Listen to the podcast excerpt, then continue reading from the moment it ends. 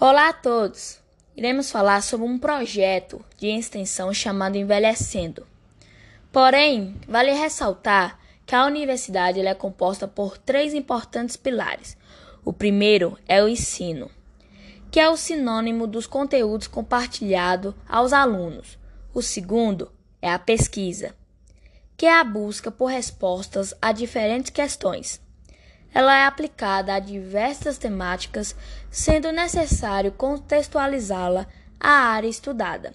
E por último, a extensão universitária, que é a ação da universidade junto com a comunidade que possibilita o compartilhamento com o público externo o conhecimento adquirido por meio do ensino e da pesquisa desenvolvidos na instituição. O grande ponto do projeto de extensão é retribuir à sociedade a oportunidade de aprendizado, desenvolvendo boas práticas e praticando as matérias aprendidas de uma forma bastante interativa. Participar de projetos vai te colocar sempre à frente a desafios e perguntas que fazem parte de todo o processo de inovação. Frente a esses desafios, você vai precisar buscar soluções e encontrar caminhos para desenvolver aquilo que planejou com os recursos que tem à disposição. O objetivo do projeto deve sempre buscar solucionar problemas existentes e de interesse e necessidade da sociedade, ampliando a relação com a universidade. Envolve ações de conscientização, capacitação, difusão de informação, tecnologia e cultura, consultorias, emissão de laudos e entre outras.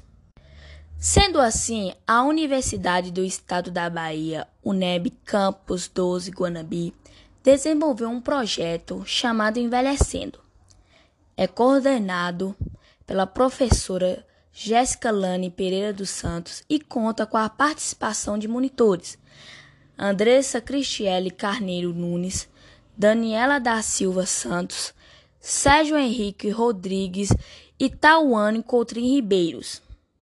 Para entender sobre este e para entender um pouco mais sobre esse projeto Envelhecendo, fizemos algumas perguntas para a professora Jéssica.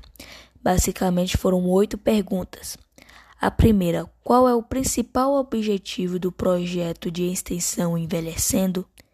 Segunda pergunta: como surgiu a ideia de criá-lo? A terceira pergunta: teve alguma dificuldade ou obstáculos no início da criação? Quarta pergunta: qual foi o processo para a escolha dos monitores? A quinta pergunta: como estão sendo desenvolvidas atividades para a elaboração do projeto em meio à pandemia? A sexta pergunta: Quais os planos ao voltarem com um projeto presencial, tendo em vista os protocolos sanitários? A sétima pergunta: Quais os cursos são, estão envolvidos neste projeto? E a oitava pergunta: Os alunos da universidade podem participar deste projeto como estágio?